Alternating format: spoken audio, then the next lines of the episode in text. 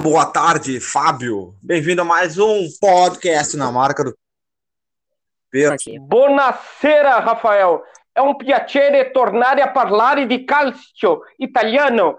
L'argomento di oggi è il derby della lanterna. Nella puntata degli improbabili campioni del 1985 abbiamo parlato della squadra del Elas Verona, della terra de Romeu e Julieta. Hoje falaremos da terra de Cristóvão Colombo. O que eu disse nesse meu italiano de, no, de Terra Nostra foi que a gente falou anteriormente nos episódios dos campeões improváveis de 1985 do Hellas Verona. Hoje vamos falar das equipes da, de Gênova, que é a terra onde nasceu o navegador Cristóvão Colombo. Vamos falar do Derby della Lanterna, que é disputado pelas equipes do Genoa e da Sampdoria. Muito obrigado. Vamos lá então. Vamos essas belas duas equipes tradicionalíssimas dentro do futebol italiano.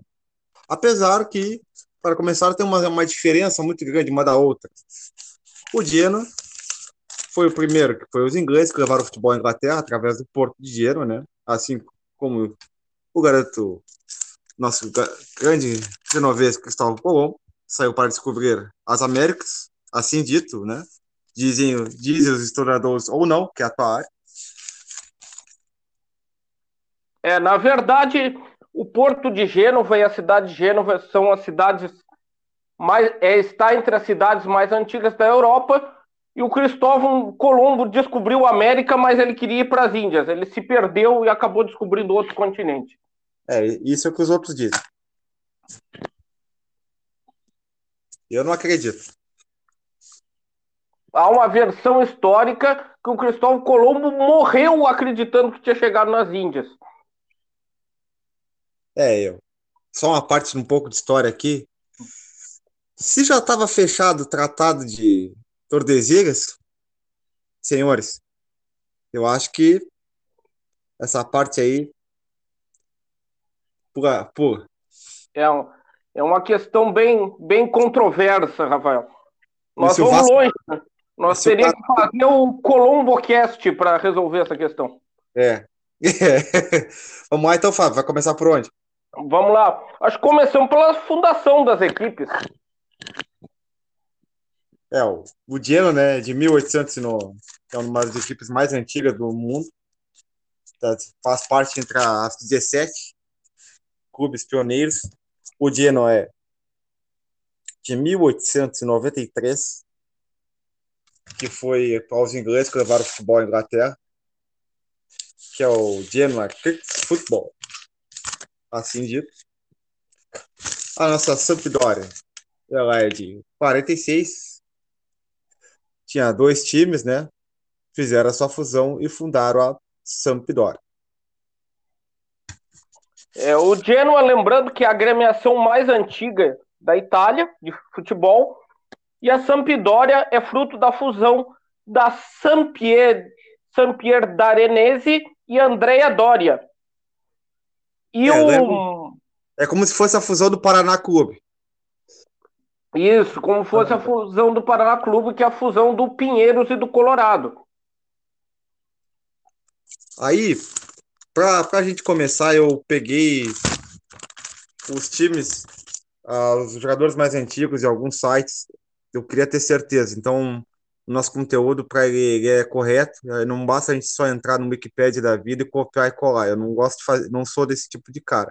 Então, eu peguei as duas equipes da temporada 46-47 que é onde elas vão se enfrentar no campeonato nacional, que na Itália era chamado de Nazionale, que era assim chamado campeonato italiano. E as duas equipes da época ah, tinham os jogadores. O Genoa, vamos começar pelo Genoa, que é o mais antigo. Sain, Donzelli, Argosio são os goleiros. Sardelli, Spadoni, Pacatini, Catani, zagueiros.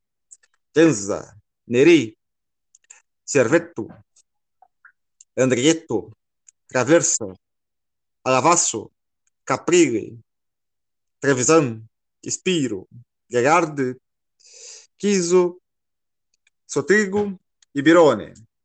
Que é, esse é o Genoa de 45-46, quando vai enfrentar a primeira vez a sua grande rival Sampdoria até nos dias de hoje.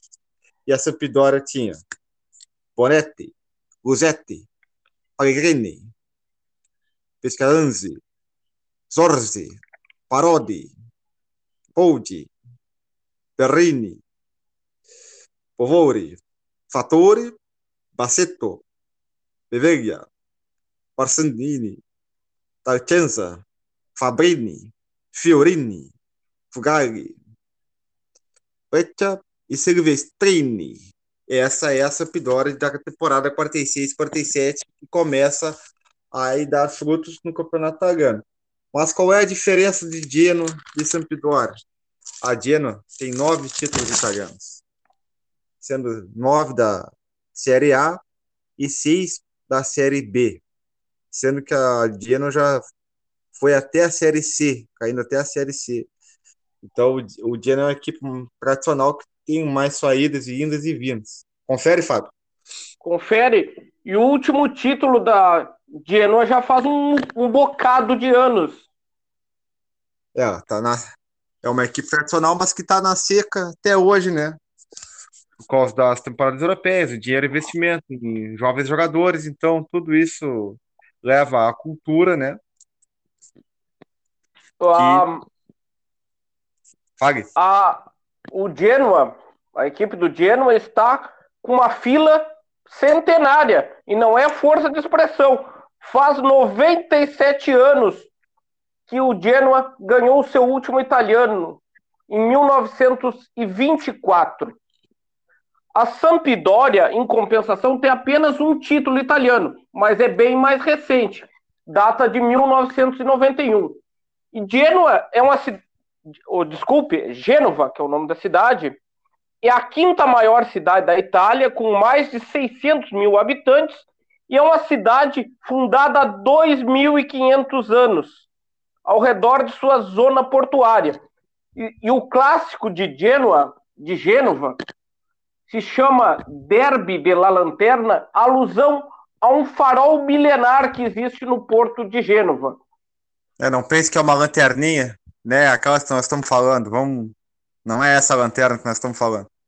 É, não é, não é um clássico disputado para ver quem vai ser o último colocado do campeonato.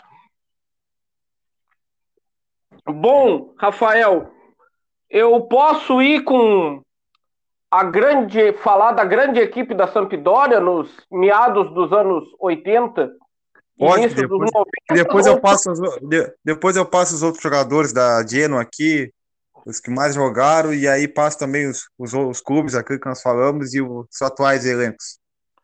Bom, se vocês lembrarem do episódio do, dos campeões improváveis de 1985, vocês lembrarão que nos anos 80, início dos anos 90, a Liga Italiana era a mais estrelada do planeta.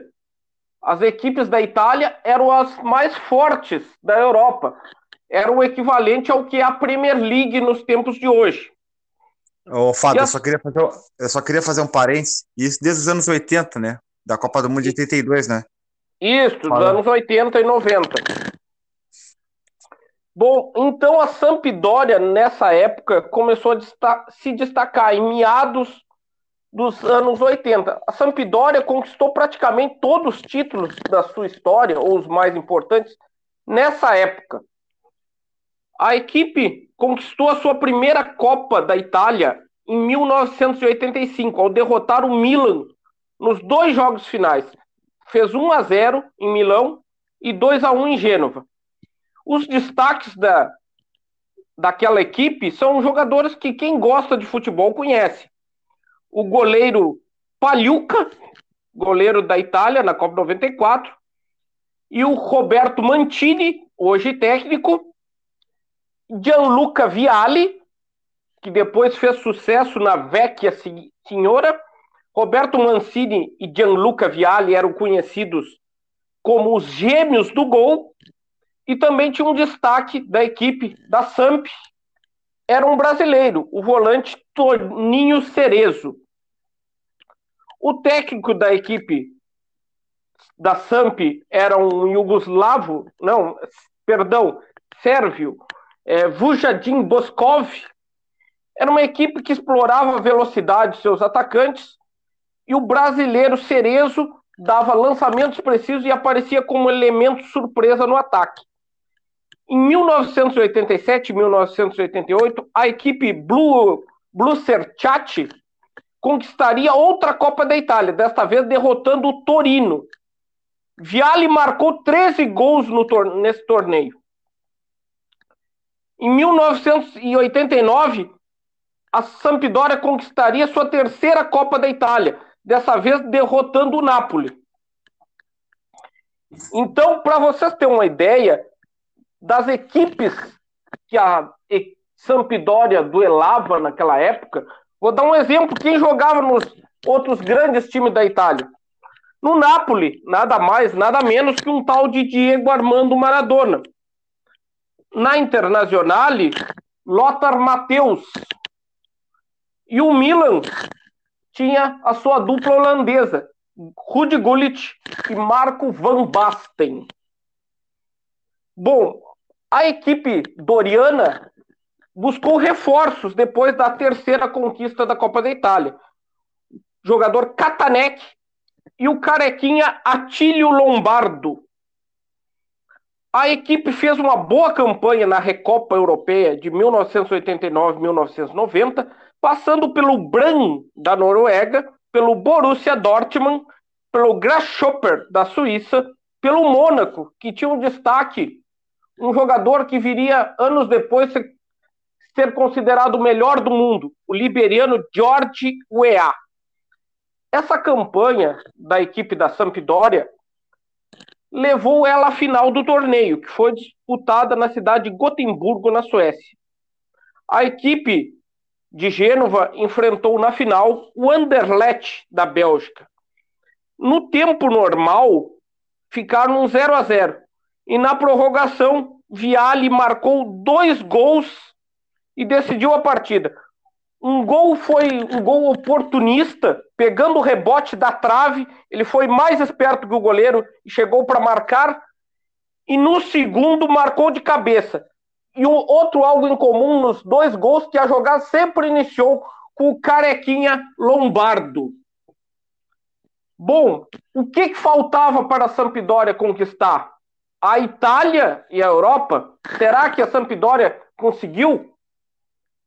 Na temporada de 1990-1991, a Sampdoria conseguiu esse feito inédito do seu único escudeto. Ela fez uma campanha que teve 21 vitórias, 11 empates e apenas 3 derrotas. Teve o melhor ataque do campeonato com 57 gols e Viali foi o artilheiro com 19 gols. Então, com esta campanha, a equipe se credenciou a disputar a Liga dos Campeões, que não era bem exatamente nesse formato que é hoje. Teve duas fases eliminatórias, primeiramente, na primeira fase eliminatória, a Sampdoria fez na Itália o placar de 5 a 0 em cima do Rosenborg.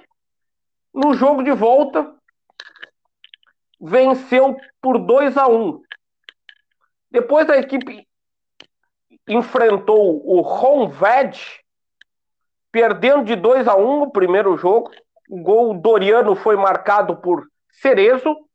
E na volta, a Sampdoria com gols de Lombardo uma vez e Viali marcando duas vezes, derrotou o Ronved por, por 3 a 1 se classificando. Depois da fase final dessa Liga dos Campeões foram em dois grupos, dois quadrangulares. E os vencedores iam para a final, os primeiros de cada quadrangular. A equipe do da Sampdoria estavam num grupo que tinha a equipe, o Estrela Vermelha, o Anderlecht, com quem já tinha disputado a final da Recopa Europeia, e o Panathinaikos da Grécia. Os italianos ficaram em primeiro, seguidos pelos sérvios do Estrela Vermelha. E quem a Sampdoria enfrentaria na final? Uma equipe lendária que deixou sua marca no futebol europeu do início dos anos 90. Nada mais, nada menos que o Barcelona de Guardiola, Zubizarreta, Laudrup, Stoichkov e treinado pelo lendário técnico e ex-jogador da Laranja Mecânica Johan Cruyff. Na final, que foi disputada num dos templos sagrados do futebol, que é o Wembley, foi um jogo equilibrado, com as duas equipes podendo ter marcado gols durante o jogo, jogo com bastante chances, e mais uma final continental se encaminhando para a prorrogação, que de fato foi. E na prorrogação, o jogo já se encaminhava para os pênaltis, teve uma falta para a equipe do Barcelona. E aí, bola rolada para o zagueiro e hoje técnico do, do Barcelona, Ronald Koeman, que marcou o gol, acabando com o sonho da conquista da Europa da equipe doriana. Essa partida marcou, vamos dizer, o fim dessa fase mais vitoriosa da Sampdoria. Vários jogadores saíram. O brasileiro Cerezo saiu para vir brilhar no São Paulo Tele Santana. Viale se despediu também da equipe. O técnico Boscov foi para Roma. Então, assim se encerrou a fase mais gloriosa da história da Sampdoria. Oh, Fábio, eu queria fazer uma comparação dessa Sampdoria com a atual seleção italiana, que tem algumas comparações. Já que já tinham, o grupo tinha o Roberto Mantini e Viag, e o Evani viria depois, como, né, que é, que é também da comissão técnica italiana, que hoje a Itália é a seleção que tem um recorde duradouro de vitórias seguidas no mundo hoje, é a, é a seleção italiana. Só que ela tem uma particularidade. No ataque da seleção italiana, hoje, tem o Issini, que é rápido, naquela época tinha o Viag. O volante era o Cerezo, que não é bem um volante, era um médio centro, um volante que sabia dar o passe e armar a jogada, que hoje tem o Jorginho. Que a Itália tem um carregador de piano, assim como disse o nosso amigo Lucas Sampaio, que é o De Lorenzo, e tinha um lateral esquerdo, que é o Spinazzola, que chegava com ala com o meio, com o meio campo. E também a Itália joga no, nos contra-ataques. Então, eu não sei, os caras podem dizer, ah, tá louco? Tu acha? Não, eu acho que para ser campeão dessa Eurocopa, Roberto Mantini e Viagri, sua comissão técnica, buscaram muito da, da Sampdoria campeã italiana e vice-europeia, perdendo naquele gol de falta por Ronald Koeman, que ali ele se consagrou, se consagrou um, um grande zagueiro. Até ali ninguém conhecia Ronald Koeman. Mas para quem gosta do esporte bretão, somos nós, já sabíamos que é. E hoje técnico do Barcelona. Eu acho que Mantini e Viagri viraram o jogo dentro daquela Eurocopa. A Itália não era uma favorita, assim como a Sampdoria não era uma favorita naquela época para ganhar o Scudetto e para chegar a uma final da Copa dos Campeonatos da UEFA, hoje chamado Champions League. Então eu estou fazendo só esse relato que eu acho que tem muita coisa em comum. Foi uma bela analogia, Rafael, porque já que a Sampdoria dessa época, final dos anos 80, início dos 90, era uma equipe que prezava pelo equilíbrio entre defesa e ataque, começando uma defesa equilibrada e partindo para um meio-campo com o Cerezo, que era um maestro da equipe e aparecia como elemento surpresa, e apostando na velocidade dos gêmeos do gol. E o zagueiro holandês, o Coman, ele tem também uma, um detalhe interessante da carreira dele, que ele é um dos maiores zagueiros artilheiros da história do futebol. Seguindo, então. Bom, deu um espacinho assim. A gente seguindo, depois que o Fábio fez esse relato da Sampdoria, a Sampdoria também está na seca até hoje, né? Não ganhou mais um escudeto por falta de dinheiro, investimento em jogadores e tudo mais. Mas voltando ao Genoa, eu queria dizer assim, ó, Eu achei os, os 10 maiores jogadores que jogam nessa equipe, somente um joga hoje. Mas começando, Rosto Balatini, que é da defesa, 338 jogos. O Domenico Crescito, que ainda joga, que é o zagueiro, com 252, que é a nível de seleção italiana, um excelente zagueiro. Amadeu Catani, meia, 224. Marco Genza, defesa, 204. Assim como Matia Perin, que ainda é o gol, excelente goleiro, hoje nível de seleção italiana, 204. Gennaro Rubio, meia, 204. Sardeghi, que era defesa, 198. Rino Carini, meia, 196. Vincenzo Torrente, que era da defesa, 137. E Gianluca Signorini, que era da defesa, com 133 jogos. Esses são os 10 jogadores que mais jogaram pela equipe do dia. As melhores colocações do Diana depois dos seus no, no, novos campeonatos. Em 90 91 ela ficou em quarto. Isso acirrando aquela, né? Tipo, a rivalidade. Ela também queria. Tá. Em 96 97 eles ficaram em quinto. Tudo na Série A. E na 2008, 2009 eles ficaram em quinto também. E na 14 e 15 eles ficaram em sexto. Essas são as melhores colocações. Portanto, são equipes tradicionais, mas que ainda buscam uma melhor gestão de seus clubes para buscar enaltecer, como o Atalanta hoje, como o Sassuolo, como o Elas Verona, como o Napoli, que há bons anos já vem, que já é uma equipe grande. Então, vem muito disso aí. Mas o Genoa tem uma particularidade, que são os 17 clubes pioneiros que a FIFA elegeu, que tem as suas ramificações, e lá são eles. Em 1857 é o Sheffield FC da Inglaterra. Em 1864 é o Wrexham FC do país de Gales. Em 1867 é o Queen's Park FC da Escócia. Em 1879 é o Clintonville FC da Irlanda do Norte.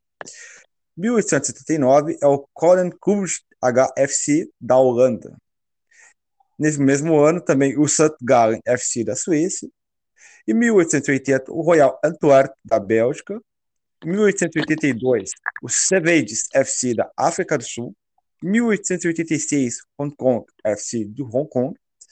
Em 1887, a Acadêmica Coimbra, Portugal. Em 1887, é o North Shore United da Nova Zelândia. Em 1888, o Farm Germânia, 1888, Berlim, da Alemanha, em 1889, Real Recreativo Elba, da Espanha, em 1890, é o St. George FC de Malta, em 1893, o Genoa, né, assim falado, 1894 é o ODS BK da Noruega, e em 1906 é o CS Forá ESH Luxemburgo que, que esses clubes têm a particularidade? Nós estávamos falando, eu e o Fábio, agora um spoiler antes do, do episódio. Alguns aqui são colônias inglesas, como a Inglaterra, né? Gales, Escócia, Irlanda do Norte, Hong Kong, África do Sul, Nova Zelândia. Não sei o que, é que o clube de Malta, que hoje não são clubes tão tradicionais, mas pela FIFA eles fizeram um torneio em 2013, também 2014, 2013 o Recreativo Eula foi o ganhador dentro do estádio do Che do Chef FC, que tem as suas ramificações, e são os 16 licenciados pela FIFA. O Genoa está nesses 17 clubes, está na página do site do Genoa, é só ir lá pesquisar e está os 17 clubes pioneiros. Interessante desse teu relato, Rafael, que a maioria desses clubes que tu citou são clubes que o amante de futebol conhece e ainda estão em atividade hoje. Bom, é, Rafael. Para trazer o relato, para trazer o relato também, né? O álbum do Uruguai também é um que tá, se credenciou, quer se credenciar, ficaria os 18, entre os 18 clubes. Pela data aqui, né? Por exemplo, 906. A maioria dos clubes brasileiros, argentinos, da América do Sul em geral, já eram clubes. Muitos já tinham existido, mas outros já estavam em, em, ah, em pronta ascensão em atividade. Então, esse é um, isso pode ser um novo podcast para nós no futuro, quem sabe, mais investigação, mais, quem sabe, tem muito mais coisa. Eu acho que isso é esses 17, eu acho que não vai ficar somente nessa numeração. Eu acho que muitos clubes vão querer esse selo da FIFA. Bom, tudo que vem da FIFA, todo mundo quer, né? Quer ter um reconhecimento, assim como os, os campeões mundiais, Palmeiras e Fluminense, e assim a, a, longa lista que tem, quer esse reconhecimento, sempre o reconhecimento da FIFA todos os anos. Então, acho que isso, isso aí pode ganhar uma lista, pode ganhar mais, esperando é, que seja para o, para o bem, que seja para, eu digo, evoluir o futebol, tudo é válido. Apesar dos reconhecimentos da FIFA muitas vezes serem questionados, mas é, é válido o clube buscar essa honra para a sua história. Bom, Rafael, fazendo um salto temporal, vamos aqui para a classificação das equipes de Gênova no último campeonato italiano, temporada 2020-2021. A equipe da Sampdoria ficou em nono e o Genoa ficou logo atrás, em décimo primeiro. Os resultados dos últimos derbys de La Lanterna foram o último que ocorreu foi no dia 3 de março deste ano, 2021. Jogo válido pelo campeonato italiano. O jogo acabou em 1 a 1.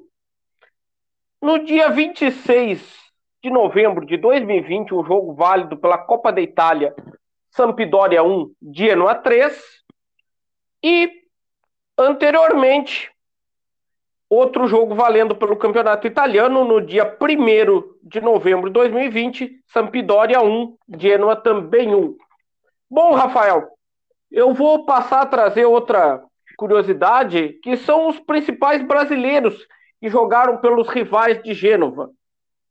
Vamos começar com Lagrifone, o Genoa, a equipe do Genoa, a equipe Rossoblu, eu me detive em brasileiros nomes mais conhecidos, assim, alguns nomes que não são tão conhecidos eu não anotei. Um jogador, tu me falou esses dias, o que tu chamou da alcunha de Pelé Branco, passou pelo Genoa, o Almir Pernambuquinho, que foi campeão mundial pelo Santos, jogando junto com o Pelé, jogou no Boca Juniors e outros diversos clubes foi tipo um bad boy do futebol nos anos 60, 70.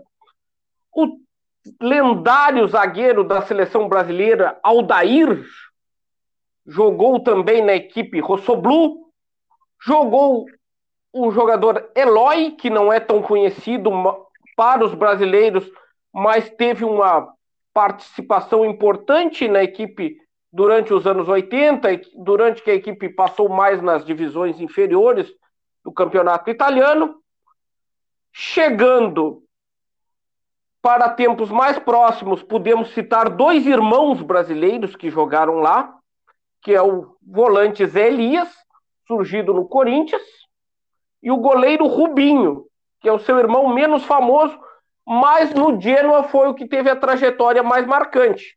Que passou também, pela Juventus. Também passou jogou. Sim, completa, Rafael, teu raciocínio, hein? Passou pela Juventus, foi anos reserva de, de, de Buffon. Também passou pela equipe Rossoblu o ítalo brasileiro Thiago Mota, que jogou com, com o inominável no Barcelona, jogou no Paris Saint-Germain, jogou na Internazionale. No final de sua carreira, vestiu as cores do Genoa. E também passou no, pelo Genoa, o meu primeiro ídolo no futebol. Vamos ver se tu me conhece, Rafael. Quem é o meu primeiro ídolo no futebol? Ah, cara, eu achei que era o. Que era o boliviano, o Santos aqui. Não, não, é brasileiro. Deixa quieto. Brasileiro, jogar na lateral. Agora, agora tô ajudando. O Rafinha? Não, não. Anos 90, velho.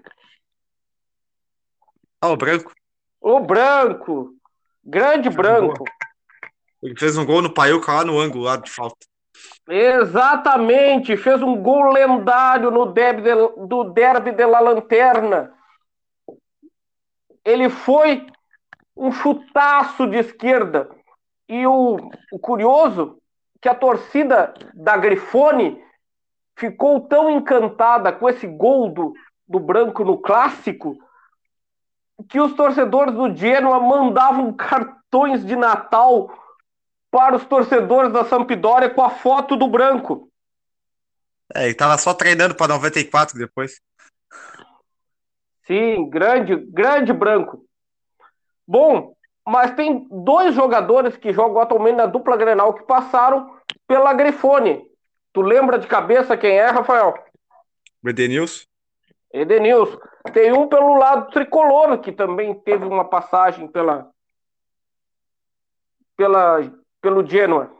Agora o Rafinha, que passou pelo Genoa também. Isso aí, tá afiado, Rafael. Bom, mas a equipe do Sampdoria também passaram Brazucas. Passou Silas, um dos menudos do Morumbi. Silas, que já foi técnico, atualmente trabalha na ESPN. Silas, que é um ídolo no futebol argentino, o que é. Temos aqui no Brasil muitos argentinos que são ídolos em clubes brasileiros, mas mais no período atual não tem tantos brasileiros que fizeram sucesso pelo futebol argentino. Alguns passaram por lá, que eu vi no site Futebol Portenho, o volante Ademir Keifer, formado no Internacional, passou no Racing, que, que diz que o, a torcida do Racing até criou uma música para homenagear o Ademir quando ele jogava lá. Era Ademir, tenéis que ir. Jo, jogou também nos anos 90 na Argentina Roberto Gaúcho. Mas o Roberto Gaúcho diz que ele não se adaptou à Argentina, aí ele diz que sentia saudade do Brasil e ele tomava, forçava os cartões para poder ficar suspenso e poder ir a Porto Alegre visitar a família. E jogou também o, o Yarley no Boca, o Baiano, e mais antigamente jogou Heleno de Freitas, Domingos da Guia. Então, o Silas jogou na Sampdoria, mas na Sampdoria ele não fez o sucesso que ele fez no São Lourenço.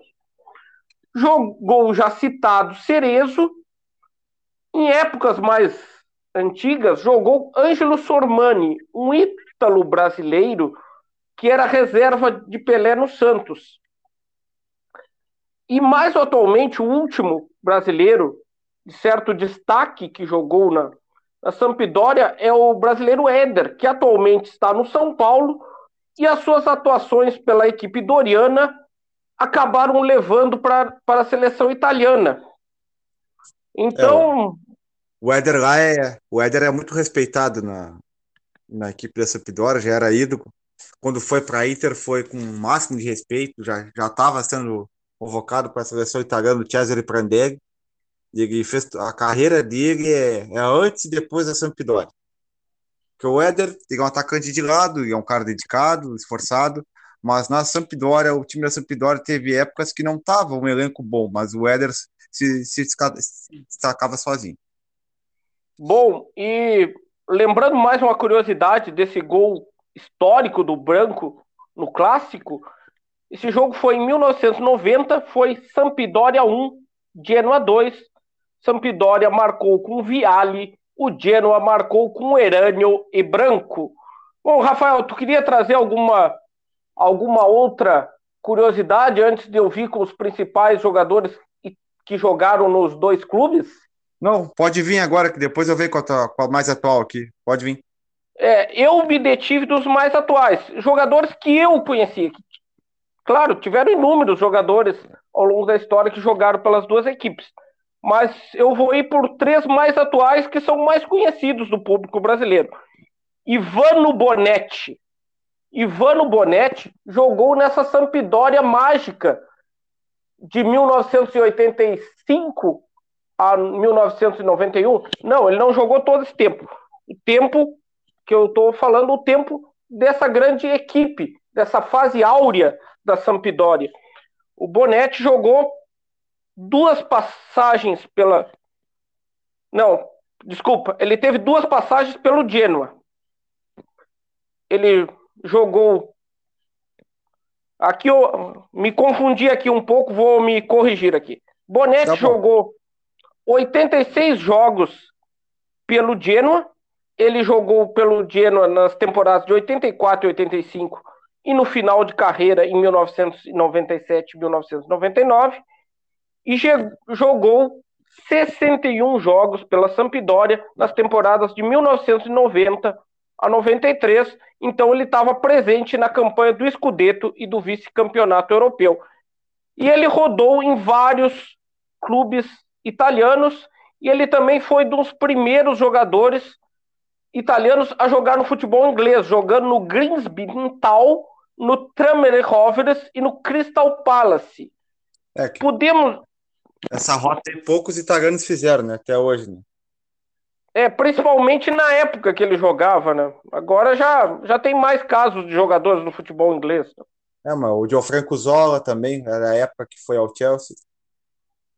Mais no final dos anos 90 para 2000. E também nessa época, o campeonato italiano, como já foi dito, era o mais importante da Europa. Até citado no, no livro do Nick Hornby, O Febre de Bola, que o grande craque inglês do final dos anos 80 e início dos 90 era Paul, Paul Gascoigne, que ele optou jogar na Itália, saiu da Inglaterra para jogar no campeonato italiano, que era o mais forte da época. Bom, temos também. O, o título do Gascoigne era só. O problema era esse, ele bebia todas, né? É, ele era um jogador temperamental. temperamental. Bom, temos também Andrea Ranocchia, zagueiro, que jogou 17 partidas pelo Genoa no ano de 2010 e 14 pela Sampdoria em 2016.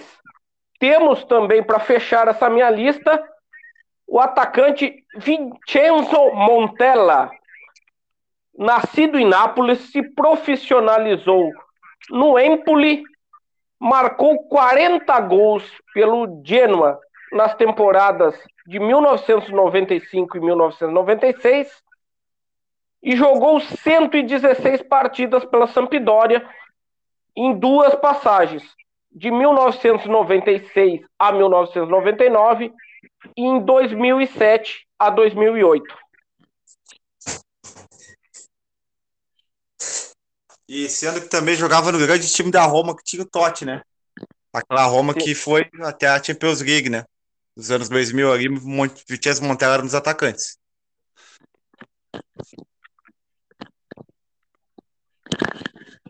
Montella, desses três jogadores, é o que teve mais destaque na história do futebol italiano. É, ele era da seleção, da seleção italiana e também era grandes destaques, junto com o Francesco Totti na, na Roma, né? Com De Rossi, Totti Sim. e Montella no ataque.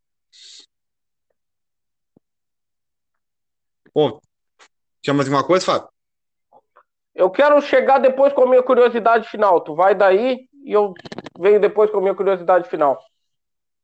O que eu quero passar é assim, hoje é os elencos atuais. Ah, o que, que tem a ver os elencos atuais? Tem. A questão do. A parte, eu sempre falo a parte financeira do futebol hoje de gestões, criatividade, contratar jogadores. Então, o que a Sampdoria tem hoje na sua espinha dorsal? Não vou falar todos, senão vou ficar meia hora. Eles têm o Aldeiro, que é o goleiro experiente, goleiro italiano. Na, na zaga, eles têm o Jabot, o Chabot, o alemão francês, e o Colley, o bom zagueiro da Zâmbia. Na, e ainda tem um, um, um zagueiro belga, que é o Dragon.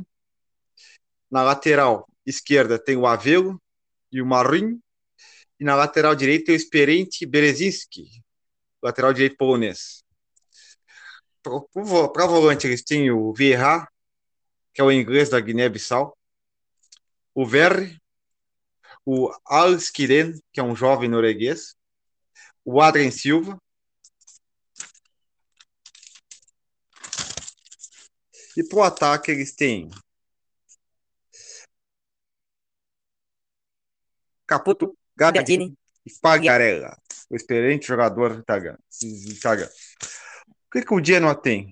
O Genoa tem o Sirigo, goleiro que foi campeão com a Itália da Eurocopa, o jovem goleiro Samper, croata, que é uma das promessas da seleção croata. Guarda esse nome, Samper. Na zaga tem Zinho Van Hausten. Quem é o Zinho Van Hausten? Esse é um belga, que o pai dele era muito fã do Zinho.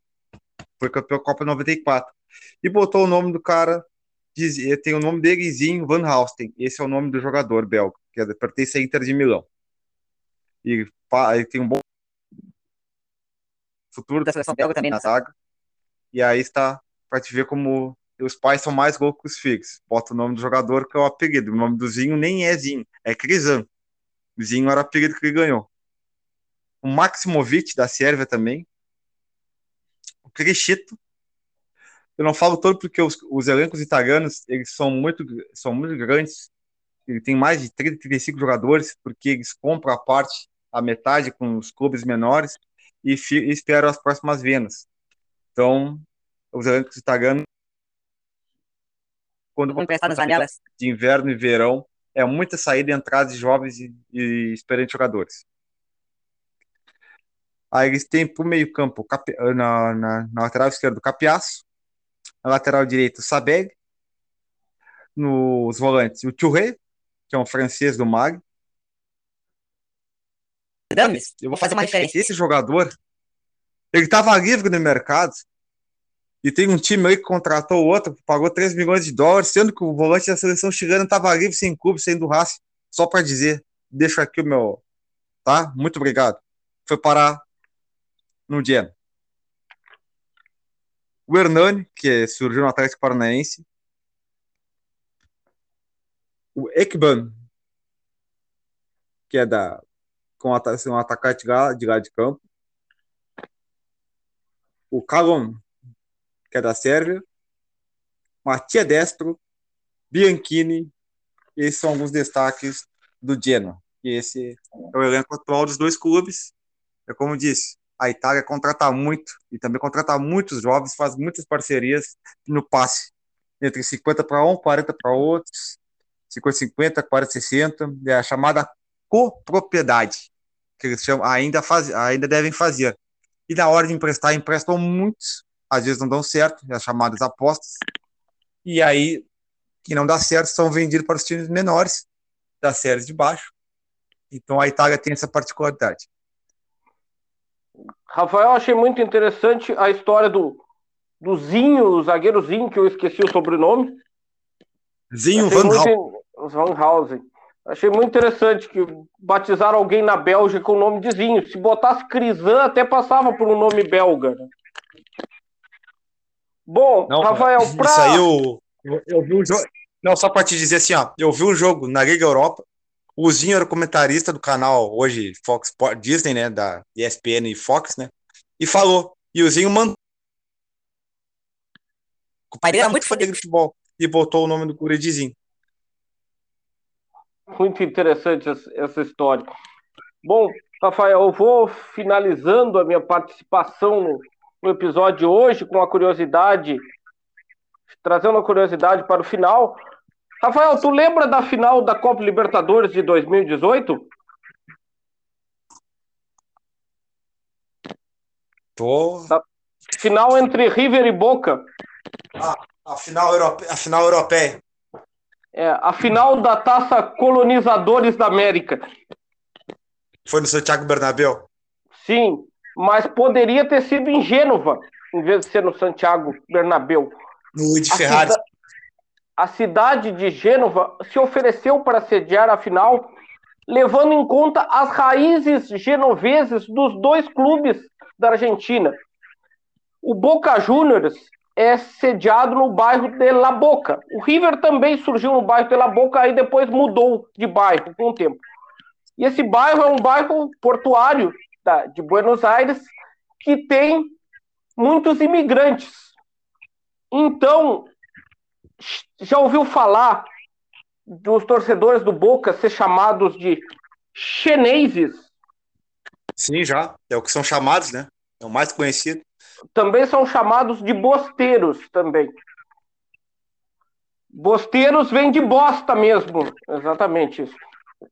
Eu não Bom, quis falar nada, se tivesse algum outro significado. É. Bom, mas chenese é uma corruptela de zenese, que no dialeto ligure quer dizer genovês. E existe outra teoria, essa relativa ao River Plate, que essa não é tão confirmada como a do Boca, que as cores do River, o vermelho e branco, são inspiradas na bandeira da cidade de Gênova. Bom, então eu vou finalizando a minha participação. Rafael, é um piacere essere com voi em mais um altro viaggio. É, piacere também, se não vou ter o Rastafari. Ainda não, mas no futuro direi. Uh, queria agradecer, Fábio, mais uma vez, mais um episódio aqui, gravado. Pessoal, querem falar conosco no Instagram? Estamos na marca do pênalti, está no Instagram. A marca do pênalti, underline RS. Mande para nós via direct. A gente atende vocês, qualquer história. Quero mandar a história de vocês, pessoal? Mande para o nosso e-mail, na marca do pênalti, rs.hotmail.com. Vou dizer de novo, na marca do pênalti, rs.hotmail.com. Mande sua história, a gente está sempre vendo nossa caixa de e-mails. A gente, a gente quer ver nossos ouvintes mandar algumas suas histórias, queremos ver, queremos participar. E mande também via direct para nós, iremos atender sempre. Não importa a história que seja, se você passou pelo futebol ou não. Futebol é legado, é história. Eu, na minha parte, muito obrigado, Fábio, por mais um episódio hoje. Um episódio muito bom, episódio da Lanterna. Não é a Lanterna que nós estamos passando por agora, nem a Lanterna dos Afogados para Paralama Sucesso. Então... Ô, Rafael, vamos dar um ah. spoiler para um próximo episódio. Tá por aí, viu um episódio com histórias. Histórias que podemos dizer que é histórias de ouvintes. De ouvintes de gabarito, como diria Luciano Huck, de garbo e elegância. Pior. Aqui, Rafael Bruno, muito obrigado. Mais um episódio na marca do pênalti. Obrigado a todos vocês que nos seguem, que nos ouvem. É isso que faz nos manter e a gente vai seguir a nossa estrada. Muito obrigado, na marca do pênalti. Até a próxima.